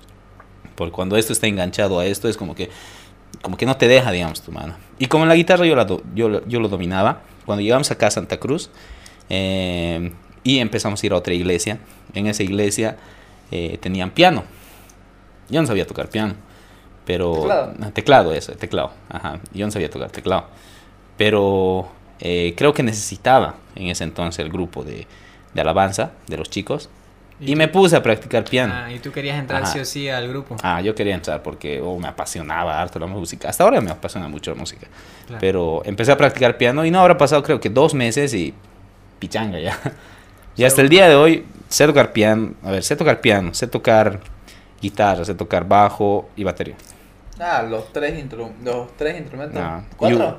Y, ukulele. Ah. Eh, Ukulele. Todo lo que Pero- tiene cuerda. Pero el ukulele, que pero el tiene- ukulele es muy sencillo, digamos. Charango. Por eso, el, el charango sí que no, pero yo creo que si es que me aprendo las notas, Ya, en una semana se la- puede, la- la nota ajá, ya, ya. se puede ya como que querer dominarlo, así. los- Tampoco ser experto, pero, Claro. pero por Pero lo menos ya te lo sabes la base, eso mismo. De todo lo que sé, sé la base y tal vez un poquito más. No soy experto en nada. Mm, claro. Porque hay notas ufa, increíbles No, que son ta, ta, ta, ta, ta, en el piano igual que son invertidas, esto que lo otro. Pero sí me defiendo en todos los instrumentos. Seguro. Podría hacer una música completa así, chan, chan, chan, sin equivocarme en todos los instrumentos. Es lo bueno, digamos. Seguro que sí. Ajá, interesante. Interesante también el tema de, de, de la música eh, en, la, en la iglesia, ¿no? Que es algo que tal vez muchos no lo toman en serio, pero yo creo que los mejores músicos están en las iglesias y salen de las iglesias. Personalmente yo lo veo así. Que eh, ya sea secular o ya sea cristiano. O sea, ¿has visto, has escuchado un concierto de Marcos Witt, Jesús Aguilar Romero? No tiene nada que envidiar a. Ricardo Arjona. O sea, sus músicos son de primera talla. Al menos los de Jesús Adrián Romero, sus Mm, conciertos son sí. como que están al, nivel de cualquiera y sus músicos son excelentes porque mm, porque practican todo el tiempo porque, Porque ya se dedican a eso prácticamente, ¿no? Pero es que también todo nace también de la pasión del Exactamente, cuando- de la alabanza Y del, del, del, del, amor que le echan más que todo. Cuando claro. tú amas algo, entonces quieres hacerlo ¿Creen bien. que el hecho de, de estaros di- directamente solo en la música cristiana los acorte un poco a salir afuera? Mm, yo creo que sí. Mm, Yo- también creo que bueno, sí. Que podrían, aunque- sí, o sea, como ustedes Ujú. dicen que son muy buenos, Ujú. pero el hecho de solamente hacer música cristiana acorta a su público, a lo que me refiero, Mm. y hacerse conocer. Yo creo que sí, pero tam- tam- tampoco es, es totalmente así, porque se han dado casos como Tercer Cielo, por ejemplo, que ha sonado, pero yo creo que en todos los rincones de Latinoamérica y es cristiano, pero también su música era... Como que más referente más a la... de- de más, ajá, más habla del amor, más como Claro. que... Esto es Incluso lo también bonito, digamos, ¿no? Alex Campos, tu poeta, Mm. también reventó en todos lados. ¿no? Y, y hay, es porque es este, romántica. Y hay, y hay varios. Eh, en sí, como, ah, como, bueno, como decía la pregunta, este, tal vez muchos se han como que pausado, eh, queriendo quedarse en un nicho y no han podido, o no han podido avanzar más, eh, no sé, por, por, por miedo o algo por ahí. Pero más, más que todo creo que antes pasaba eso, porque mucho lo endemonias. ¿Cómo se diría la palabra correcta? Lo satanizaron. Lo satanizaban. eso. Muchos satanizaban si es que tú te salías de, de un ámbito, digamos. No, te estás yendo allá. ¿Para qué vas a hacer, digamos? Antes se le conocía la música cristiana, solo que solo músicas de corito, esas de Aleluya, gloria a Dios y todo eso. Ah, sí, cierto. Ajá. Y uno eh, quería o iba a la iglesia, o en mi pensamiento era antes, ¿no? De que vas a ir a la iglesia, vamos a ir a la, vamos a escuchar las alabanzas. Y yo era, no, porque yo iba a una iglesia en ese entonces, antes de que mi papá me llevara la- de la guitarra eléctrica, donde eran los coritos más tranquilos del mundo y yo rogaba para que termine eso. No soy de las personas tranquilitas, así, de que les gusta como que, ah, digamos, todo el rato, ¿no? Y hay de todo, porque a mí, claro. a mí, por ejemplo, me gustan los himnos. En Creo- la creo que es- Se, se toca himno y- Creo que es de, de- así cuestión de gustos, ¿no? Porque hay ahora para todo, digamos. Si quieres música tranquilita, entonces creo que están eh, los bautistas. Después, si es que quieres más loquitos, están los evangélicos, los pentecostales, digamos así, ¿no? O sea, que son como que nichos, digamos así. Ya, pero denominaciones, es ¿no? denominaciones, Claro. Y exactamente. hablando referente a eso de satanizar la música, satanizar Satanizar. la música, Mm, este, incluso eh, también fue cuando estaba incluyendo los géneros. Ah, en- exactamente. En, en referente a la música cristiana. Ahorita ya, o sea, hay todo tipo de género en la música cristiana, ya sea rock, este, balada, reggaetón, hasta metal, pues. hasta metal, todo de música cristiana. Pero cuando con- quisieron comenzar a hacer ritmos distintos, la misma iglesia lo estaba satanizando. Exactamente. Bueno, no, le- no la iglesia, las personas. Exacto. Bueno, la iglesia las personas. Mm. ah, ya, ok. Bueno, La la, la- la religión, digamos, era La como, religión, que, ya. como que satanizando y todo eso. Yo- yo me y sí me ha pasado bastante, o, o he encontrado así bastante eh, esos pensamientos. Cuando yo llegué acá a Santa Cruz tenía un amigo de que era así como que muy cerrado, como yo era antes, digamos, ¿no? Y, y una vez que estábamos en el mercado, porque trabajábamos con él en el mer- mercado, era una amiga, perdón, eh, y yo me puse a escuchar música de Redimidos, una música que estaba sonando harto, creo que se llama Trapstorno, no sé si lo escucharon. Tra, tra, tra, tra. Y me gustaba mucho su ritmo. Y yo lo, yo lo puse eso, y ella lo escuchó y me miró hacia atrás como que, ¿qué estás escuchando vos? Esa música es del diablo y no sé qué cosa más. Y yo, pero si la canta tal artista, digamos, ¿no? Y además tienes que escuchar yo creo que la letra antes de estar juzgando y todo Claro. eso. Y, y me empezó a mirar así con su cara de medio raro y todo eso. Y no sé, muy incómodo eh, toda esa situación. Pero, eh, pero sí hay muchas personas como que antes en demonios, perdón, satanizaban. Ajá, Satanizaban. esa palabra que estoy diciendo no existe. Pero satanizaban todo e- el hecho de querer salirse de un lugar. Pero el hecho de quedarse ahí también donde estaban eh, no afectaba prácticamente a nadie, ¿no? Si es que uno quiere eh, llegar a más personas o hacer conocer el mensaje que uno tiene, entonces, como dice también en la Biblia, hay un versículo que dice que uno tiene que renovarse Claro. eh, con el espíritu del entendimiento. Y si es que tú no te renuevas, pues te quedas viejo. Es como si tuvieras un celular Nokia en pleno 2021. O sea, es, es útil, sí, pero es inservible para Vale. esta época porque Claro. en tu trabajo te piden. WhatsApp, te piden Facebook, te piden currículum, necesitas entrar a internet para averiguar tal cosa. Y, y no, digamos, no vivimos en el 2000 o en el 1900 tanto como para estar sigue con ese tipo de pensamientos. Ahora creo que tal vez no sucede tanto como sucedía antes porque eh, ya la gente ha empezado como que a tener ese esa empatía, digamos, con ese tipo de, de género y todo eso. Además, además la Biblia también dice que hay que alabar con todo, con todo lo que se Exactamente, pueda, con de viento, con cuerda, con todo lo que, lo que se pueda. Varios cantantes cristianos se manifestaron a través de algunas canciones, ¿no? El caso de Manny Montes. Manny Montes y también el caso de Alex Zurdo. Eso. Yo me, yo, me, yo me acuerdo de, de Manny Montes cuando salía con, eh, en el concierto United Kingdoms. ¿Te acordás Ya. cuando salían ahí, estaban los medios ahí? Y le agarraban, no me acuerdo el nombre de la Ah, canción. sí, sí, sí, ya, ¿Te- ya me acordé. ¿Vos no te acordás, no? eh? Ah, la tengo en la punta de la lengua. Manny Montes. O sea, yo empecé a escuchar música cristiana, reggaetón, rap cristiano, cuando vivía con, con mi primo en su casa y escuchábamos, pues. Manny Montes yo creo que era el que más escuchábamos, ¿no? En ese entonces. Sí, Manny Montes y Funky. Y Oh. funky. Eh, era redimido, a mí no me gustaba mucho. Después no, me a empezó mí, me, gustar. a mí me agrada. Después la me canción a que a- antes me agradaba más era este Yo no Yo no canto canto basura. basura. Ah. Oh, qué bueno. Qué canción sana. Aunque Parece parezca una locura. me contradice mi escritura que la neta Es me que la hay que letra ponerle censura. Sí, muy buena. Es única la letra. ah, sí, oh, y muy de ahí, bueno. la- de ahí actualmente la que me gusta de, de Redimido es este, En en nombre de Jesús. Oh, muy En bueno. la Eh, tumba de que- Mahoma ah. están los huesos de Mahoma. Ah, la tumba de Buda, están los huesos de Buda. Ah, son unos capos. Son unos capos. Y algún día tendremos acá, quién sabe, a Redimido, Funky, No. Manny Montes, Redimido. Si están viendo esto, por favor. Interesante, saben, interesante ya. temas que estamos tocando antes de, de ir cerrando.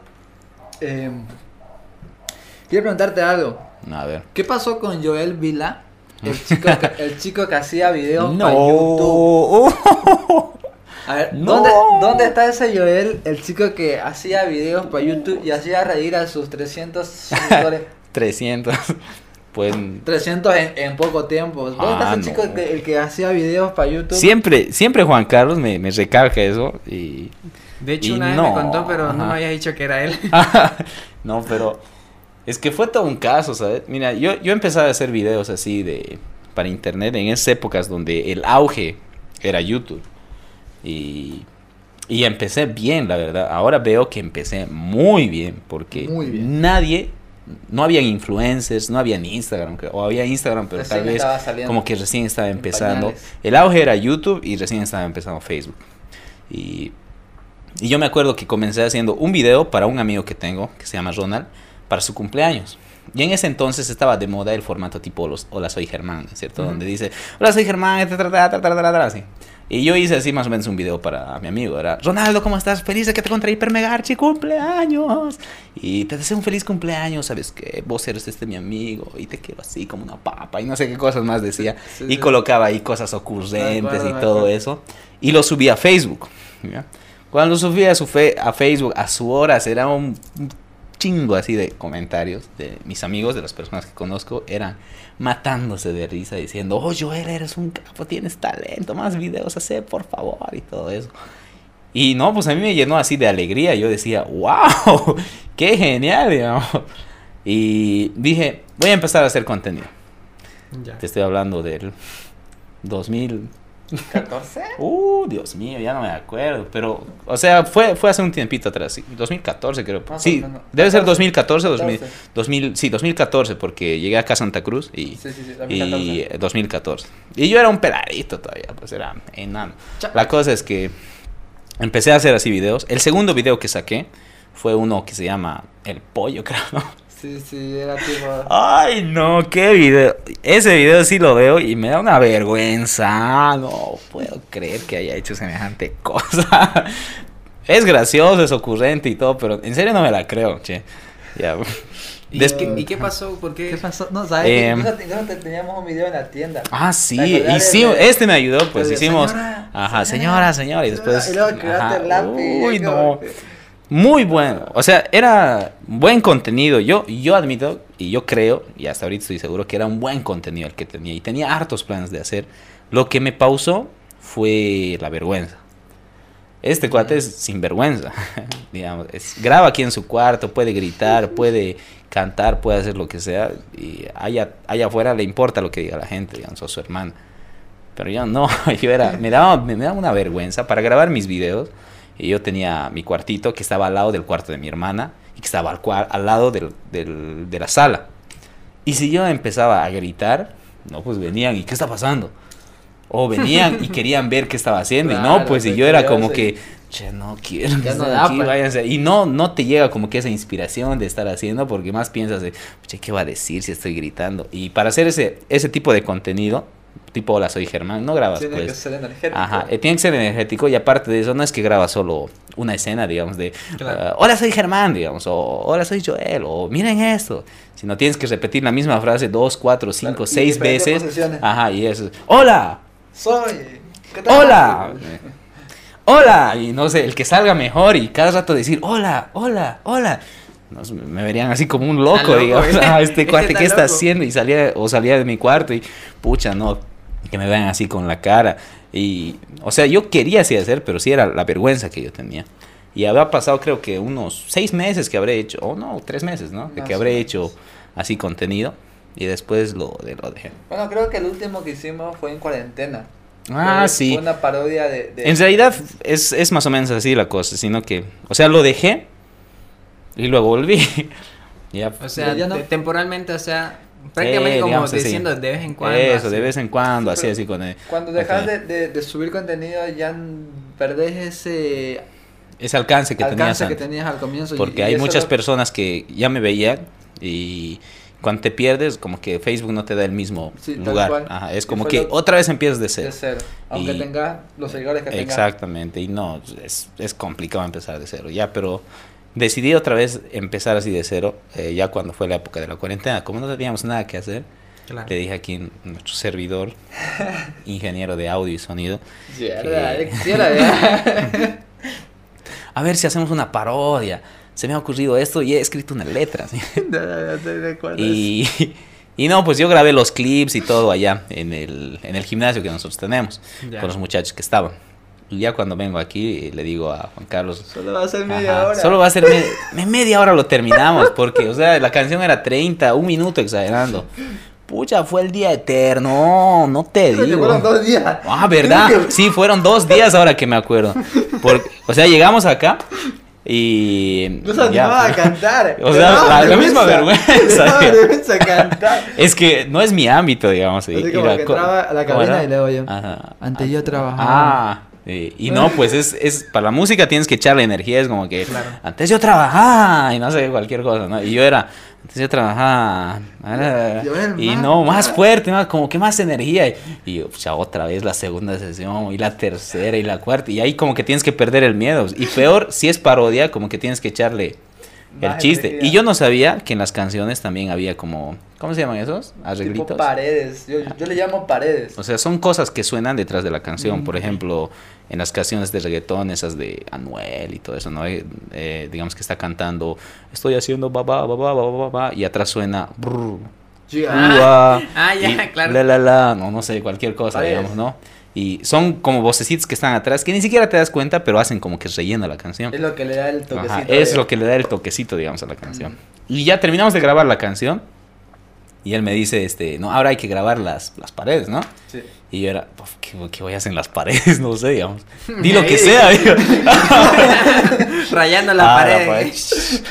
Y, y me dijo, este, no, ah, ah, di lo que sea, li, no sé, cualquier cosa. Te dije que recalques la. ah, la, la última sílaba, o la última La- la palabra, rima. es la última rima que, que estaba en la letra de la canción, digamos. Pero, Antes yo trabajaba, yo trabajaba, ahora yo, ahora yo trapeo, sí, baby, cosas así, digamos. Y era peor todavía la vergüenza porque, yeah, yeah, mm, sí, no, era como si estuviera hablando no sé a quién, como que, mm, sí, dale, Ajá. mm, ajá, ajá, ajá, yeah. Y- No, era un chiste total. Y lo peor era que este se reía, digamos. El momento que estaba grabando, por lo menos Ah, como. Sí, la, la ataque de risa porque eh, para su video de entrevista yo le decía, ya Juan, serio, ¿E- esto es serio para que le salga bien, le decía. Ajá. Y no. Comenzaba- que no, y es, y es así, digamos, y peor todavía que en las, con las cosas que yo tenía que decir, y no, ni siquiera es un- una vez, digamos, no, esa salió mal, la segunda hagamos, y yo, ya, brr, yeah, sí, pucha, no, o sea, Por último, hasta el final se- creo que se llevó la alguna grabó creo que teléfono. ah, alguna sí, cosa, una, una grabé que se de teléfono y yo mismo lo puse al final en la, en la canción, digamos. Pero sí salió, salió bien. eh, Es, esa parodia sí salió genial. Yo creo que si hubiera tenido publicidad, yeah, hubiera salido así como que bien. Porque, el- porque hicimos, bueno, la letra estaba buena como para el momento. El video estaba genial, lo producimos bien con, con mi hermano. Y la letra estaba espectacular, el sonido ni qué decir igual. O sea, parecía de calidad. Y ahí estaba como que comenzando otra vez queriendo hacer videos. Y adivina qué hizo. ¿Qué hice? Lo dejó. Ah, Hasta ahorita, hasta ahorita creo. o Hasta creo- ahora creo que que- hiciste uno, pero no, no Ah, sé, sí, creo o que sea, hacía tipo clips así cortos, digamos. Mi contenido yo que yo que yo quería incluso tal vez quiero ahora que sean como que pequeños clips cortos así graciosos que yo esté haciendo algo ocurrente, digamos, y que, que mate de risa. En, en realidad por lo que quería hacer todo eso es por por por querer causar alegría, digamos, a la gente. Porque me gusta ver a las personas sonreír o que me digan, mira, esto está chistoso, bien que lo hiciste. Y yo, ah, no, la cosa es que se rían. ya. Sí. Y, y hasta ahora, digamos, hasta ahora está en mis planes volver a retomarlo y hacerlo bien. Ojalá. Y esperemos, Dios mediante, que, que pase. Aquí nuestro ingeniero nos va a ayudar a hacer algunas, algún tipo de contenido. Muy bien, ¿no he querido? Claro, Claro, ¿no? Claro, tiene, tiene, es que tiene talento. O sea, o sea, o sea, yo no se lo digo esto a cualquiera. Tiene talento y no lo aprovecha el muchacho. De que le diga al del vecino, ¿no? No. Vos tienes talento. No se lo digo a cualquiera y de Rosalía te digo. A que- todito- Tú También tienes talento. tienes talento. Tú también. No, y, y bueno, a lo que me iba un poco cuando hicimos el podcast, eh, cuando me entrevistaste a mí, yo te decía, la, la perseverancia a veces es más que el talento. Mm, Porque hay muchos que quizás no tienen el mismo talento que vos y ahora están Sí, un con- poco más arriba. Y concuerdo con él. Únicamente porque tuvieron constancia. exactamente. Y concuerdo con él mucho respecto a eso. Porque el más claro ejemplo creo que me dijo, me dijo sin talento. No, me no. dijo sin talento. No, no, no, no, no, No, no, sino que, no, sino que el, el hecho de ser constante te ayuda a que, a que llegues más a las personas. Y, Claro. y, el, y el mundo musical, por ejemplo, en el que está aquí Juan Carlos, es, es un nicho que está así como que muy... mm, ¿Cómo se dice? Activo. Mm, No, no, es, eh, es un nicho como que muy, muy oculto, digamos. Difícil de pillar a muchas personas que, que escuchen eso, más que todo acá en Bolivia, digamos. Claro. Pero él tiene un público grande y, y eso lo ha logrado a base de constancia, de disciplina, claro, de, de no dejar de hacer, porque los primeros videos yo me imagino que era para, para el aire, o sea, para que lo vea tu primo, tu tía. No, nadie, nadie lo veía. y- No, si yo, de hecho, nadie lo Ajá. veía. Y eso también era una parte de lo que me frustraba un poco, porque eh, cuando retomé otra vez, como Facebook no te da el mismo engagement, alcance, digamos, ajá, este, tú te desmotivas porque no llegas a muchas Claro, personas, pasa. pero, pero el hecho es continuarla, Claro. continuarla. También pasa o sea, con el podcast, ¿no? mm, No llega mucha gente. no, bueno, pero el video largo porque los, los cortos, los clips Ajá. de Facebook está, está yendo. Ah, está, sí. está bien. Sí. Bueno, eh, Joel, oye, creo que, que ya estamos ya a nada. Y creo que, que quedó la charla muy interesante y, y- y faltó un montón de cosas que hablar con vos, la verdad. Sí. Espero que no sea la, la última vez, Claro, lo vamos a volver a invitar. ¿no ves? Y, y ya espere- esperemos que una noticia de un video nuevo. Ah, sí, ojalá que se vamos a estar promocionando. de hecho, grabamos, estar promocionando, claro. Estar grabamos un video tipo. Vice City un, un tiempo y no lo subió porque Uh, estaba mal. sí, estaba mal. Tuvimos un día de grabación entero, me acuerdo. Sí, oye. Era, era Vice City en la vida real. Y la verdad es que me encanta, o sea, todo ese tipo de contenido, o sea, yo amo hacer, pero mucho me estreso tal vez con el tiempo que tengo. Es que son muy, es bien perfeccionista. Ah, o sea, el men, si su mano, por ejemplo, está ahí en el video, su mano salió arriba, ya. Ah, otra no sirve, toma, digamos. No sirve, ajá. o sea, y lo deja el video ahí y se queda ahí tratando de buscar el. len- Es muy Ajá. perfeccionista. Yo creo que eso está bien, pero también. Tampoco, está mal, ajá. o sea, Tal- Había, había un, un, un concepto más o menos que tenía una persona que decía Cuando lo tengas 80% listo el trabajo, es perfecto. Tal cual. Porque cuando lo das, digamos, la primera revisada y vos lo ves bien, entonces déjalo ahí y subilo. O déjalo ahí y está bien, digamos. No, Más que todo en el tema de contenido. Porque si lo vuelves a re- reojear, digamos, digamos, toda la edición que yo hago y todo eso, eh, lo vuelves a ver y ya como que pillas algo que no te gusta, pero que no te gusta a ti, pero que las personas lo ven bien, digamos. Sí. Y la tercera vez es como que, pucha, no, otra cosa. Y no, aquí ha salido así mi ojo. O no, aquí ha salido esto. Aquí ha salido lo otro. Y al final, del 80% llegas al 50, al 30 y al final ni siquiera Ni tenías siquiera lo subes porque Ajá, porque según para vos Y hay eso que fue hacer lo otro. pasó digamos. con tu vida. Ah, y eso fue lo que pasó, yo creo que. que- No, y, con bueno, eso. el tema es eso, es el que le sigas dando y sabes que cuentas con el apoyo de, de nosotros Claro. y cuando quieras nomás. Y claro, y cualquier colaboración. Mm, claro. Y que no, y que no sea la última vez porque la, la verdad eh, fue un podcast muy, en- Muy interesante. muy interesante. Tocamos temas que... Ojos que no estaba nada planeado. Yo dije, me voy a sentar y a, a- ver qué le pregunto. eh. Y a ver qué le pregunto. Y igual era como que a ver qué respondo, digamos. Así. Sí. Hablamos de cualquier cosa. Hablamos de cualquier cosa, como el podcast, cualquier cosa. Cualquier cosa. ¿Qué tal te pareció, Joel? Muy, muy genial, la verdad. Yo dije que lo iba a sentir largo, pero Cortito. ahora lo siento corto, pero en realidad creo que pasaron Una hora y media. una hora y tanto. Por ahí. Nunca había Superamos la hora y Ajá. media. Sí, Nunca había pensado que, el tiempo creo- pasaba creo así. que nos, digamos. nos faltó, yo- a mí me faltó tiempo. Ah, yo igual. cosas que... Ahora mismo yo puedo estar hablando así de cualquier cosa, De cualquier, cualquier cosa. cualquier cosa. y, se- y ahí se nos ocurre, digamos, ¿no? Pero no, me agradó mucho la invitación bastante y estoy abierto las puertas para cualquier cosa. Más bien les felicito por tener este proyecto tan grande, que yo creo que va a ser muy grande. Y para cualquier cosa, estamos acá. Para cualquier cosa. Ya es redundante. Cualquier cosa. el nombre es Eh, cualquier cosa. No, y da. sab- y sabes que antes de cerrar el programa, que es interesante, conseguir el nombre como que nos costó cuánto un chingón, ¿no? Sí. ¿No? Teníamos un montón de opciones y no nos quedamos y nos, y coma le quería poner. y nos- y nos- y nos quedamos con la primera. Con cualquier cosa. te- Teníamos creo que siete opciones y fuimos, fuimos eliminando, eliminando, eliminando. Nos quedamos con la primera. ¿Para qué hemos pensado tanto si era el primero? ¿Qué? Todavía pusimos música, poner una música para inspirarnos inspiración. nombres. Ya, anotar cinco nombres, yo anoto otros cinco nombres. Y luego, no me gusta, no me gusta, no me gusta.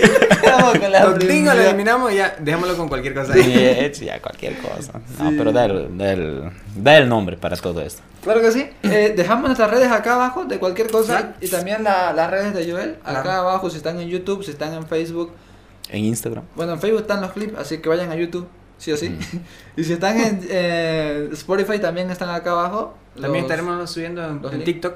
en TikTok, no se olviden en TikTok, eh, cualquier cosa guion bajo 21. De cualquier cosa. Y 20. también Instagram. Y yo creo que es todo. Apple Podcast también acá abajo, Spotify y Google Podcast. Yo creo que ya tenemos que estar en Google Podcast ¿También? hasta hoy. Yo creo que sí. Yo creo que ya tendríamos que haber. Si no estamos, algo está mal. También estamos en Anchor o Anchor, como lo quieren llamar. También acá abajo en la descripción todos los links. Y Todo el link de las redes sociales aquí abajo de la descripción entonces. tal cual. Y también las redes de acá de nuestro amigo Joel. Joel. Que vayan a seguirlo y quién sabe, para el 2022 saque algo nuevo. Que va a estar bonito, pero... Ya, Va tampoco- bonito, pero... Esperen para el ya- Ya va a 2022. ser constante y cualquier cosa estamos para colaborarlo también. Cualquier Sí, cosa. Y también En este, cualquier cosa. También si son de ciudad satélite, Warnes, también van acá abajo los enlaces del gimnasio. Si quieren ir a Claro. tener estos músculos como los míos. Eh, Ya. me quiere, me quiere igualar, pero no. Le, le falta mucho. También el- los links del gimnasio acá abajo. O referencia a algún número de contacto. Ah, aquí. perfecto. Lo vamos a dejar acá abajo. Eso es todo. Gracias Eso por sí. ver el, el video y nos vemos en otro podcast de cualquier De cosa. cualquier cosa. Gracias. Cualquier cosa. Nos vemos. Cualquier cosa.